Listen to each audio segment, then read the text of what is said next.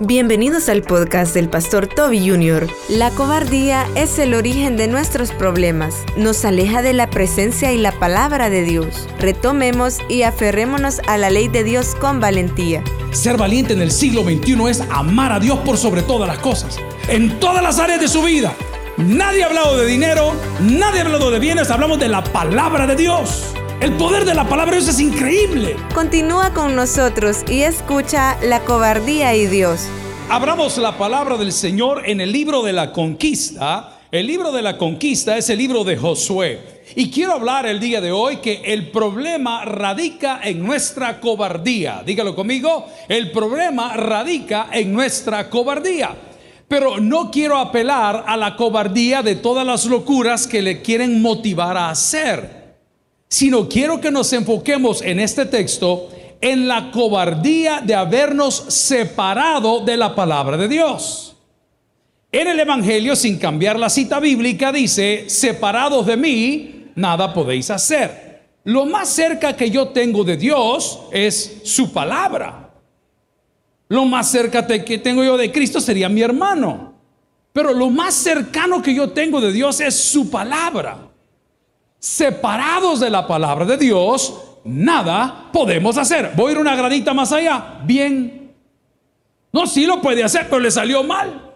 El día de hoy quiero hablar de el problema de la cobardía, pero no en no conquer o conquistar, no. En la cobardía de apartarnos de la palabra del Señor. En la cobardía de ceder al mundo antes de seguir lo que la palabra del Señor ordena. Pero vamos a la Biblia. Libro de Josué, libro de la conquista, capítulo 1, versículos del 1 en adelante. Cuando lo haya encontrado, me dice un fuerte amén o vea hacia sus pantallas.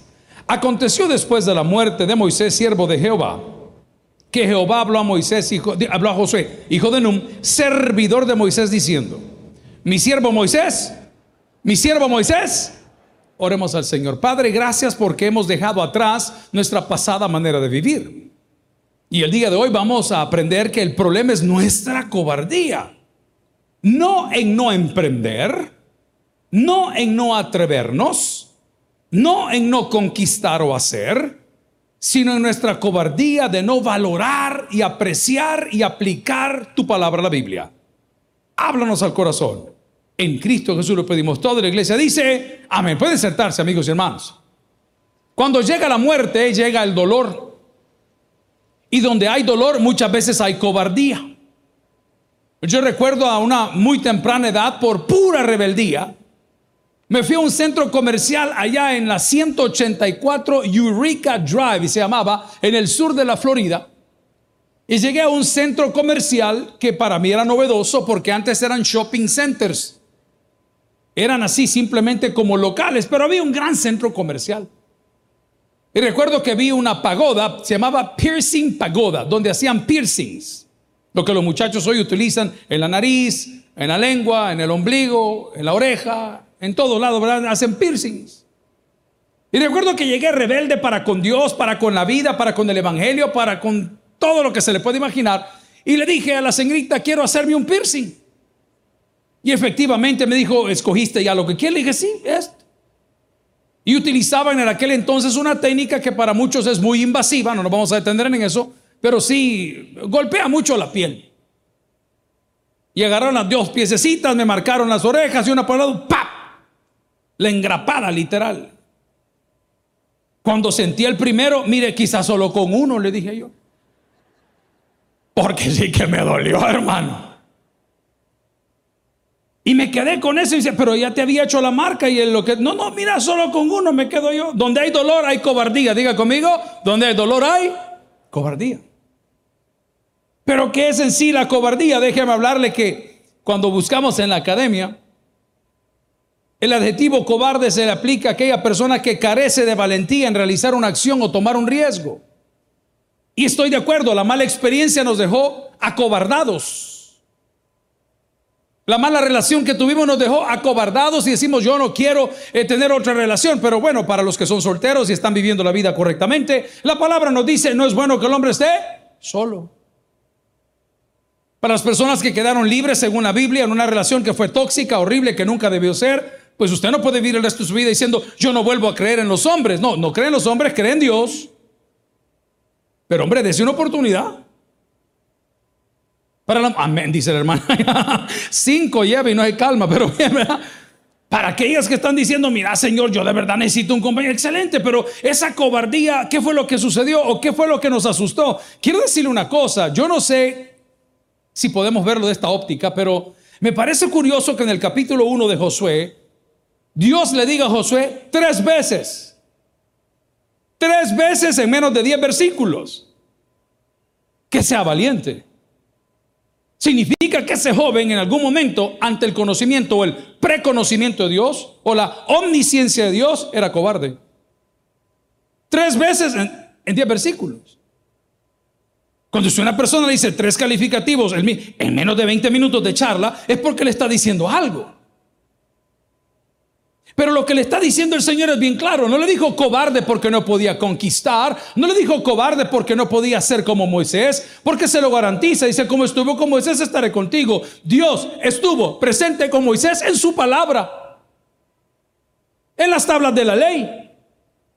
Tanto así que cuando las quebró la primera vez le dijo, alisato esta tabla y la volví a escribir. Siempre que hablamos de la presencia de Dios en Moisés, pensamos en la montaña. Piensa en las tablas de la ley las reglas del juego, lo que Dios dejó para nosotros. Entonces cuando le dice, sé valiente, no temas ni desmayes, le está diciendo, sé valiente en guardar el pacto que hice contigo, sé valiente en leer la palabra que te dejé, sé valiente en cumplir mis mandamientos. La valentía no se trata que venga a motivarle que mañana se mete en un negocio, lo cual me encantaría que haga.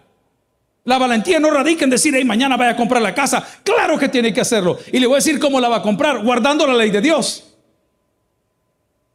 Donde se guarda la ley de Dios, Dios derrama su gloria. Por eso le decimos muchas veces hoy en febrero, gloria al Señor si se lo va a dar. Hey hermano, si está viviendo en unión libre y siente que la platita no le alcanza, si está viviendo abiertamente en fornicación, que digámosle fornicación al hecho que los novios hoy se revuelcan todos los días. Ponele un par, hombre. Honra al Señor, hombre. Calmate, hombre. Porque la unión sexual dentro del matrimonio tiene que ver con el ámbito espiritual. Por eso la palabra dice que quien se llega a una mujer son una sola carne. Y la gente cree que no, que puedo unirme con este y con este y, con, y no van a haber consecuencias. Aparte de los fluidos que no vamos a discutir, aparte de los riesgos que estás tomando que no lo vamos a discutir, tú te uniste con un espíritu, con un alma. Y estás abriendo puertas. Y dice, Señor, pero es que nada funciona. Mi motivación, no mi confrontación es que retomemos la ley de Dios con valentía. ¿Cómo se hace eso? Fácil. A lo bueno se le llama bueno y a lo malo se le llama malo. Hay una garantía de Dios. Pareciera que la valentía tiene que ver con atrevimiento, pareciera que la valentía tiene que ver con, con, un conquistador. Por eso la palabra dice con mucha certeza, con mucha claridad, que es más fuerte un hombre que se domina a sí mismo que aquel que toma una ciudad fortificada. Te lo leo de otra forma. Es más valiente un hombre que guarda la ley de Dios que el que logra todas las metas que quiere en la vida. Porque ante los ojos de Dios lo que Él valora son nuestras acciones y las intenciones de mi corazón. Hay gente que dice, mira, soy macho y está bien, esa es la jerga popular, voy a hablar por mi país, El Salvador, porque consumo picante, porque consumo licor, porque me tomo 12, 14, 18 cervezas, porque puedo hacer esto, porque me meto siete líneas y no me pasa nada, porque me fumo cinco piedras y aquí voy. Eso no es valentía, eso es una torpeza. Valiente es aquel que teniendo la tentación enfrente dice, no, no porque no quiera, sino porque amo a Dios. Valiente es el que dice, Señor, voy a pasar de largo porque yo sí quiero guardar tu palabra. Ese es un hombre valiente. Valiente no es el penqueador. Valiente no es el musculoso. Valiente es el hombre que teme a Jehová. Ahí está la clave. Cuando Josué está diciendo, yo estaré contigo, quiero decirle algo, como lo dijo, bueno, el salmista la semana pasada, qué testimonio más bello. Pero una de las alabanzas que más me golpeó para traerlo a esta casa fue cuando en una de esas alabanzas dice, Dios nunca llega tarde porque Él siempre está. Me encantó. Nunca te ha dejado. Dice, Señor, yo me siento lejos de ti. No, no, no. Tú te sientes lejos de Dios. ¿Qué tan cerca estás de su palabra? ¿Qué tan cerca estás de sus mandamientos? Los mandamientos para nosotros los cristianos, quizás yo soy un mal predicador en este sentido, siempre le he bajado volumen, no se preocupe, trate de cumplirlo, trate de honrar a Dios. No, ya no trate, hágalo. Es que yo siempre te quise cocinar, siempre te quise comprar, siempre te quise invitar, siempre te quise hablar, siempre te quise abrazar. No me digas siempre te quise, hágalo. Esa es la valentía. La valentía está en abrirle la puerta a ese hombre que ha sido un desgraciado con usted. Esa es valentía. Guarde la palabra del Señor.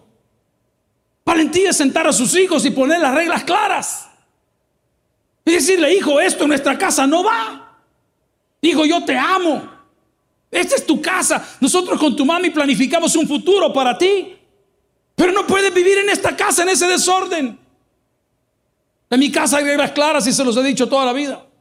Las novias de mis hijos no pueden subir a sus dormitorios a no ser que me paguen. Vamos a la palabra del Señor. Pues hay que sacarle algo a ese cuervo.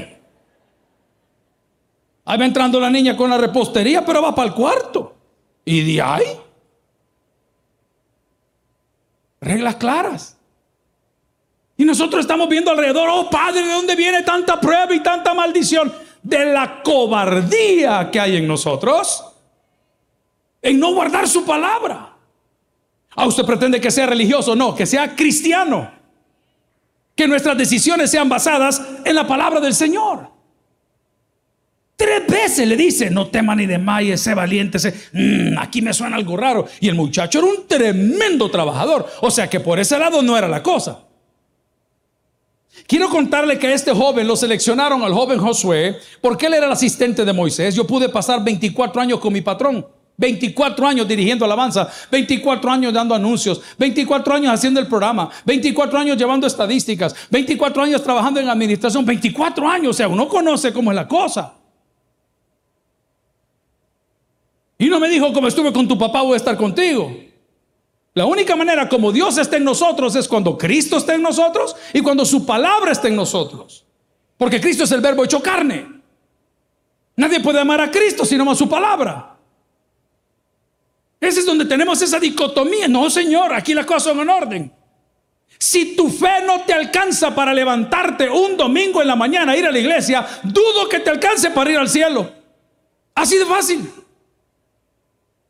Es que abrazar la palabra del Señor, it takes courage, toma coraje. Toma coraje, decir, por esto vamos a vivir, estos son nuestros principios, esta es la visión y esta es la misión. No, no queremos, andamos chapoteando con el mundo todo el día y queriendo conquistar en el nombre de Cristo. Mire, hay pastores hablando de comprar templos, hay pastores hablando de comprar pantallas, habemos muchos líderes hablando de comprar instrumentos. ¿Por qué no hablamos de conocer un poquito más la Biblia? Le voy a garantizar que si conocemos un poquito más la Biblia, el camino va a ser más fácil. Mire, se lo voy a probar con un testimonio suyo, suyo de su iglesia. Nunca hemos pedido nada y Dios nos ha confiado todo. Se lo voy a probar. Nunca hemos estado con una cosa, hermanos. Ahora vamos a enfocar. Le tengo una noticia. Estamos cotizando una torre porque la torre principal del Boquerón tiene 30 años. Los elementos, el agua, el viento, el desgaste, todo esto se acabó la torre. Venimos con equipos nuevos, una digitalización carísima. Y no es para que salgan los anuncios comerciales. No tenemos comerciales. No es para hacer una maratónica. Nunca hacemos una maratónica. Es para predicar el Evangelio 24 horas. Y comenzamos a decir, oh Señor, ayúdanos. Y así poquito a poco Dios nos ha ido dando bendición. Hermanos, para los que se perdieron la noticia, su iglesia después de 47 años tiene 20 manzanas de terreno en el Pital para tener un centro de retiros. Le quiero preguntar algo. ¿Usted cree que nosotros la fuimos a buscar? se lo digo como, como su predicador de esta hora. ¿Usted cree que nosotros la fuimos a buscar? ¿Usted cree que fuimos a buscar un finquero que nos vendiera la tierra? Él vino aquí. ¿Y sabe por qué me la vendió? Porque la mamá de él era amiga de mi papá y le dijo, a mí me gustaría que le quede a los Tobis. Le digo, yo no tengo ese dinero para pagártelo. Solo tengo unas cuentas pendientes, me dijo, de una renta de una casa y no sé qué. Deme cinco mil pesos para comenzar por 20 manzanas en el pital, el que conoce de esto sabe lo que estoy hablando. El equipo de pastores sale esta noche para allá. Termina la demarcación del terreno. Van a ir a caminar y a orar por todos esos lugares declarando lo que el Señor nos ha regalado. Le quiero preguntar, ¿usted cree que lo fuimos a buscar? No. Pero si nos hemos aferrado a la palabra. No, si la pandemia nos barrió el 70% de la iglesia.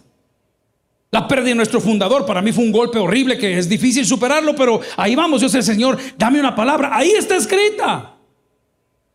Nunca se apartará de tu boca este libro de sugerencias, este libro de anécdotas, este libro motivacional, este libro de la ley Dios es un Dios de orden.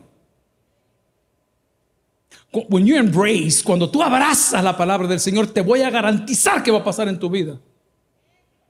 Ángeles acampan alrededor de los que le temen y los defiende.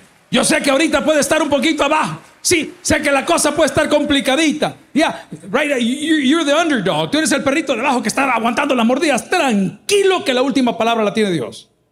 Sí, yo sé que ese juicio va en tu contra, ese embargo que está procediendo, esa pérdida de tu propiedad. Yo entiendo, abraza la palabra de Dios, honra a Dios.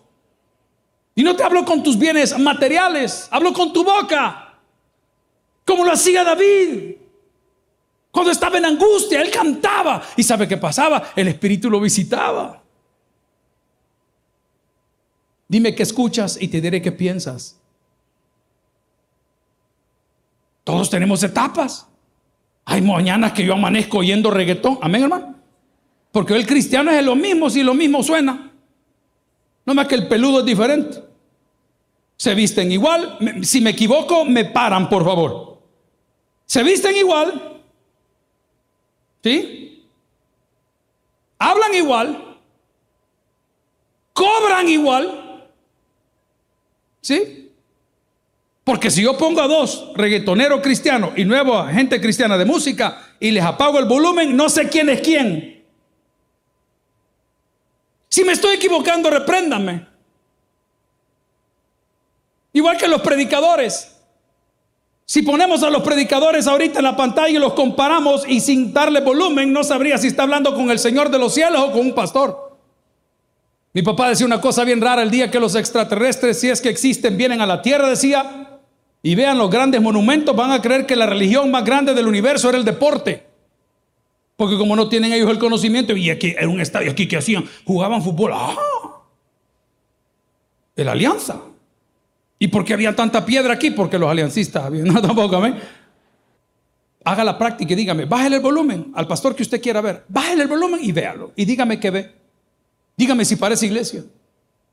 No, yo no sé, pastor. Y esa música está buena, está mala. Le dije el otro día, si le mueve la cadera y no le mueve el corazón, cambia el canal. La valentía no está en conquistar, la valentía está en guardar su palabra. La valentía está en pararse en seco contra la gente que aquí usted no puede orar. Aquí no estamos hablando de ir a pelear con el cama al centro tampoco. Pero solo voy a hacer una observación. ¿Cómo es posible que cuando yo pongo mis kioscos de oración me llegue a mover el cam pero cuando los bolos están bailando y están cobrando no les dicen nada. Es mi derecho decirlo. ¿Cómo es posible que no? Hoy tenemos una banda de cachiporros, pero son porras. El que entendió, entendió. Ah, no, eso sí pueden andar ahí, listo. Saque una Biblia en el centro y va a ver lo que le digo. Sáquela. Aquí no se puede. Aquí háganse para allá. Está bien, no se preocupe. Ya van a venir. Es valentía. Valentía es cuando alguien llega a su trabajo, entiendo las reglas del juego, respeto las normas de la empresa. Usted ha dejado su Biblia ahí sentada. Eh, me quita esto de aquí, ve que nosotros aquí no somos religiosos. Dígale a su jefe, quita la voz. Es más, llévatela. Y la vuelvo a ver ahí, te la voy a botar. Botar la voz.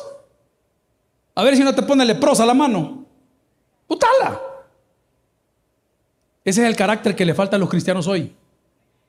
Por eso nos están zarandeando a cada rato. Por eso nos dan atado el dulce con el dedo. Porque no hay principios. ¿Por qué se lo predico? Porque yo vengo de esa generación que creí que ser valiente era tener más cultos, que ser valiente era hacer más actividades, que ser valiente era hacer más conciertos. Ser valiente en el siglo XXI es amar a Dios por sobre todas las cosas, en todas las áreas de su vida, en toditas las áreas de su vida. Nadie ha hablado de dinero, nadie ha hablado de bienes, hablamos de la palabra de Dios.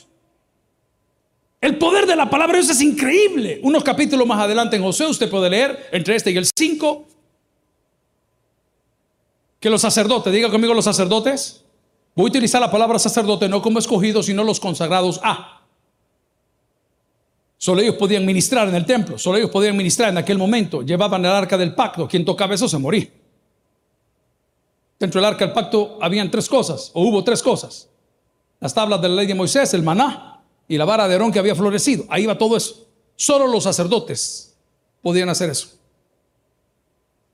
Y de repente dice que le dijo, pongan un pie adentro de este Jordán, porque era el río Jordán hoy hay muchas vertientes. Le conté el otro día, andaba predicando yo por esos lados lindos donde se ven los ríos del Salvador y era un atardecer precioso. Esos atardeceres como rojizos, lindo, solo en El Salvador. ¿Cuántos aman su país, El Salvador? Amén. ¿Por qué quieren ir, pues? Pregunta. Hay un montón de gente que quiere regresar. Y usted quiere ir. Y en ese atardecer así como rojizo, como esta luz que le han puesto mis hermanos acá, como con un pollo campero, le digo al pastor Salvador, salva, tómame una foto. Y yo en el puente, se podrá imaginar la diva, ¿verdad? La típica foto de mujer con la patilla para arriba así. Y después que me toma la foto, como chambe bien respetuoso, no me dijo nada. Hoy está trabajando en, piedras negras. No me dijo nada. Y yo subí la foto y puse El Salvador, impresionante. Siempre pongo eso. Yo amo mi país. Vote por mí. Casilla número 33. Amén. Y pongo la foto en redes sociales y me comienza a caer el hate. Pastor, ese es el río Acelguate.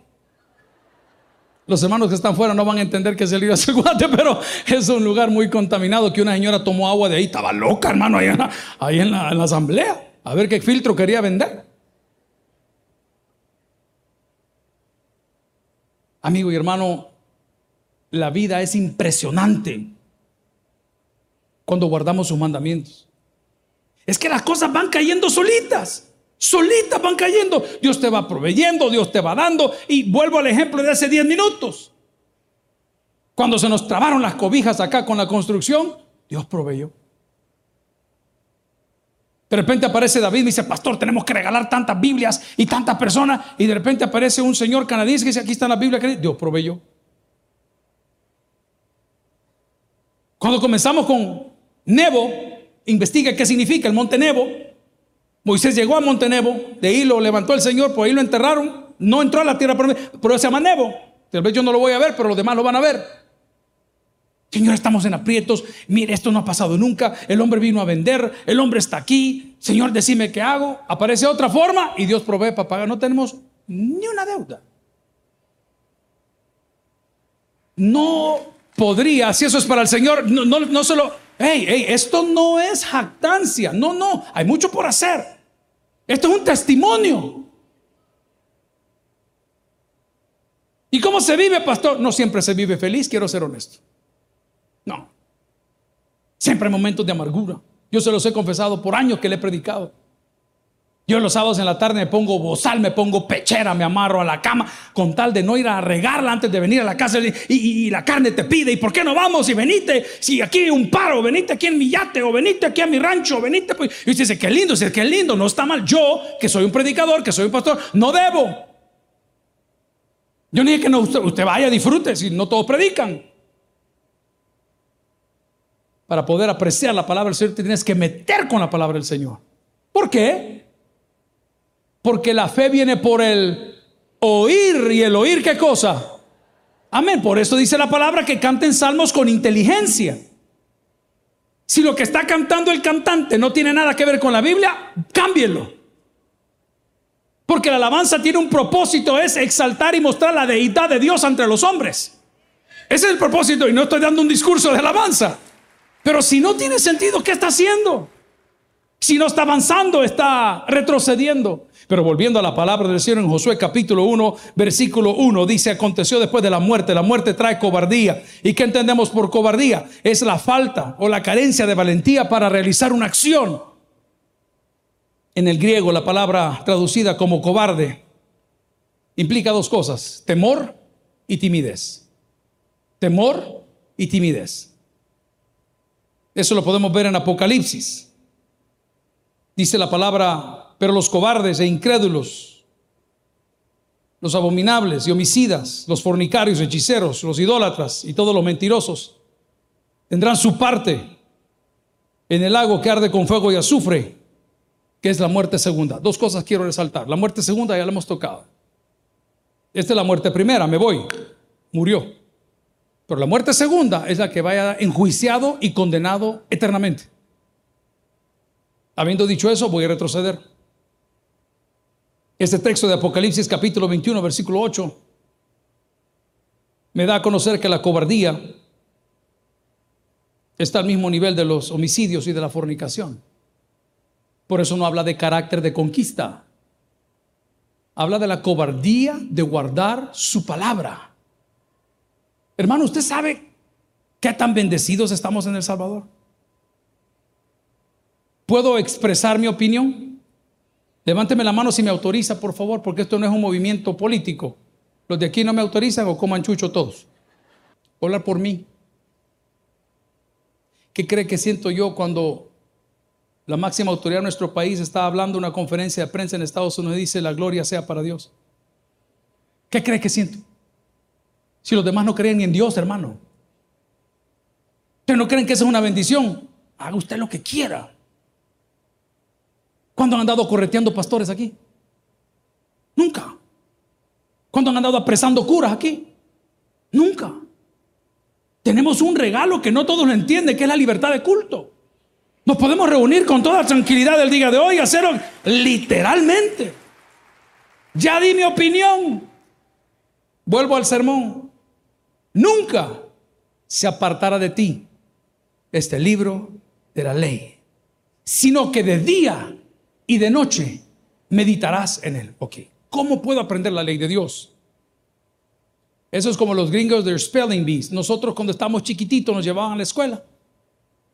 Y nosotros nacimos en El Salvador, somos salvadoreños, no entendemos inglés, pero nos educaron.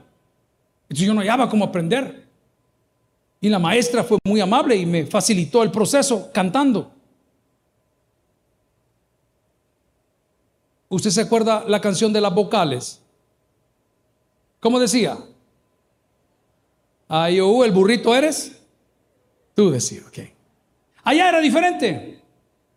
Yo le decía a la maestra, ¿yo cómo puedo aprender lo que me estás diciendo? Ella comenzaba a cantar, me decía, A, B, C, D, E, F, G, H, I, J, K, L, M, N, O, P, Q, R, S, T, U, B. Y terminaba diciendo, now I said my ABCs. Ahora ya dije, ok, ¿cómo puedo aprender la ley de Dios? Repitiéndola todos los días. ¿Y qué debo de repetir? Vaya conmigo, no está si me ayudan en las pantallas, Proverbio 18, 10. Proverbio 18:10 se lo va a recordar. ¿Y qué debo de repetir? La ley de Dios. Porque la cobardía no está en no conquistar, la cobardía está en no guardar su palabra, en no guardar su ley, en no tener esa bendición de abrazarla como la ley de tu vida. Dice, torre fuerte es el nombre de Jehová, a él correrá el justo. ¿Y qué va a suceder?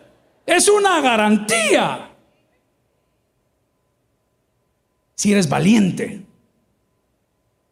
si abrazas tu fe, si abrazas la palabra del Señor. Pero no puedes abrazar algo que no conoces. Creo que te van a rechazar. Teníamos una pareja de esposos en el culto de las nueve que son de confianza y pues no están pasando momentos tan buenos. Y me dice, pastor, aquí vamos. Vamos a ir a desayunar. Y le digo a la señora, abrácelo. Y me dice ella, tengo miedo. Abrácelo, hombre. No, pastor, y si me rechaza, le muerde la oreja, le dije yo como Mike Tyson. Abrace el hombre. Ay, pastor, me dijo. ¿Y qué le digo? Que yo le pedí una foto abrazado, le dije. Y me dice la señora, ya me hizo reír, ahorita voy a ver si lo abrazó. Ahí les cuento en el culto del miércoles si lo logramos. Pero imagínate abraza a alguien que no conoce. Todos sabemos esta mañana quién es Dios. Si usted lo abraza no tiene nada que perder. Lo que no ha sentido en mucho tiempo, gloria al Señor, va a llegar a su corazón. Pero está de acuerdo que, que abraces algo desconocido. Pero dice la palabra, cuando pienses quién es Dios y qué es Dios, vea para arriba, vea para los lados, vea la naturaleza, vea el cielo, vea las estrellas. Todo fue creado por Dios. No es difícil vencer la cobardía. Porque llega la cobardía por el luto, porque llega la cobardía por una mala experiencia, porque llega la cobardía por un resentimiento. Pero para con Dios, ¿cuál es la cobardía? Si la palabra dice, lámpara es a mis pies tu palabra y lumbrera mi camino, usted abraza la ley de Dios, escuche, tomará menos malas decisiones en todas las áreas de su vida. Hermano, si usted no le está poniendo atención a su alimentación, se lo digo como dicen los americanos, either you pay now or you pay later, o paga hoy o paga más adelante. Solo haga el ejercicio, anote en un papelito, aunque sea en el ticket del bus, si es que existe todavía. ¿Qué desayunó? Ay, pastor, dos tamales, cuatro franceses. Amén. Un café y una peperecha. Hermano, hágame un favor, dígame qué es eso. Dígame qué es. Hermano, ¿y qué va a almorzar? Ah, yo estoy esperando las tortitas que salgan recién hechas. Qué cosa más rica. Con chile Jalisco. Y el que es extremo, trompa de chucho. Dígame qué comió. Ah, y una gaseosa. Porque hay que refrescarse. Usted sabe que la calor, eh, si es indio, la calor ¿Y qué va a cenar, hermano? Ah, hoy es domingo. Hoy vamos con la familia a comer pizza. Y en la mañana amanece con la azúcar disparada 4823.2. Ay, mamá, estoy mareada. Tráeme una coca para que se me pase. No, señora, usted está enferma. Igual es en la vida cristiana. Lo digo con respeto para nuestros servidores. Allá pasan todos afuera. Así están de podridas sus vidas en sus casas. No están sobre la roca. Ellos aman el uniforme, aman limpiar inodoros, aman parquear carros, aman chinear niños, aman, pero no aman a Dios. El que ama a Dios ama su palabra, hermano. Si se lo va a regalar, déselo de corazón. Ay, Está reprendido. No, no, no, no. Solo te estoy motivando a que seas valiente, no temas ni desmayes, porque como estuve con Moisés, dice la palabra, estaré contigo. Y luego hay dos cosas más. No te dejaré. Y la última, ¿cuál es? Me encanta. Yo soy tata y no desamparo a mis hijos. Y no es que me sobre. Pero para pagar la carrera de tres animales es bien caro. Yo sé cómo lo llevo. A este lo de zapato, a este lo de un cincho, a este lo de una camisa, este se ganó tal cosa. Y ahí lo llevo. Yo sé lo que cuesta si yo también soy papá. En mi casa nadie más trabaja. Tengo 29 años de casado. No me ve la cara. Pero a un hijo que está fuera ahorita tratando de pasar ciertos exámenes por la carrera que él escogió, que no son nada sencillos. Le escribo todos los días y le digo, hijo, ¿cómo estás de plata? Ese bicho es bien prudente. Papá, yo te aviso, me dice. Cuando me ves el paquete allá, Mariona, ¿amén? Papá, yo te aviso. Si yo soy un papá imperfecto, pecador, sangamilón, que fui un padre ausente cuando mis hijos crecieron, y puedo cuidar de ellos, ¿tú crees que Dios no sabe de qué cosas tiene necesidad? Lo que pasa es que no has hablado con Él. Con todo mundo has hablado. Le llamaste a tu tía de Estados Unidos que te mandó otra remesa. Le hablaste a otro tu amigo que era tu patrocinador en la temporada pasada. La que entendió, entendió. Le hablaste a tu chero.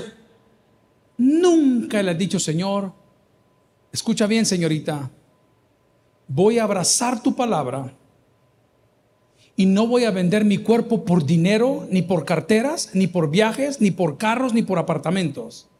Te voy a creer a ti, Señor. Aunque las demás chicas pareciera que te despegaron y la fulana anda en Roma y la otra anda en Europa y la otra anda en Estados Unidos, tranquila.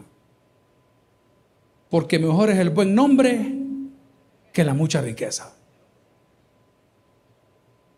¿Cuántos cheros tuyos han aparecido? Mira, metamos en este negocio si está bueno. Si un solo lump te van a dar 50, 70 mil pesos, vas a quedar rayado. Allá están en Mariona todos. Aunque tú vengas a pie a la iglesia a comerte un pan de pancitos y unas tortillas, unas pupusas aquí. Pero vives en libertad, hermano. La valentía entonces radica, gloria al Señor, en abrazar la palabra del Señor y entender que el texto trae garantías. Vamos a aterrizar y dice la palabra en el versículo 9 del capítulo 1 de Josué, mira que te mando que, que, que te esfuerces. Esto significa que no es fácil. Diga conmigo, no es fácil. Llevo tres meses sin probar una gaseosa. Yo soy adicto a la gaseosa. Me encantan las gaseosas. Yo sé que en el cielo no van a haber ríos de agua viva, va a haber cola champán y uva. El que pida fresa está en problema, ¿no? Cola champán. Yo amo la gaseosa. Y cuando voy a almorzar siempre tengo un demonio que llega y me dice, amor, ¿qué vas a tomar? Apártate de mí para siempre pero no he entendido. Amén. Papi, ¿qué te sirvo de tomar? Y yo hago la broma. I'm waterman.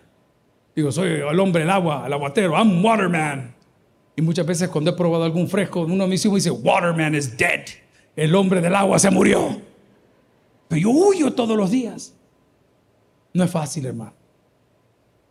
Yo amo las pupusas, amo los chicharrones, en especial con con curtido. ah, ¡Qué rico! Pero la Biblia me dice, todo me es lícito, pero no todo me conviene. Todo me es lícito, pero no todo me edifica. A partir de este momento, cuando escuche a un predicador retarlo, decirle, vaya y conquiste la tierra prometida, ríase y muestre la palabra del Señor. Y nosotros fuimos y tuvimos que ir a marchar y darle siete vueltas si tú guardas esta palabra. Dios guardará tu entrada y tu salida. Sé fuerte, sé valiente, no temas ni desmayes. El que tienes para ir que oiga, vamos a. Si este mensaje ha impactado tu vida, puedes visitar www.tabernaculo.net y sigamos aprendiendo con las enseñanzas del pastor Toby Jr. También puedes buscarlo en las redes sociales, Instagram, X, YouTube como Toby Jr. Taber y en Facebook como Toby Jr. No te pierdas nuestro siguiente podcast.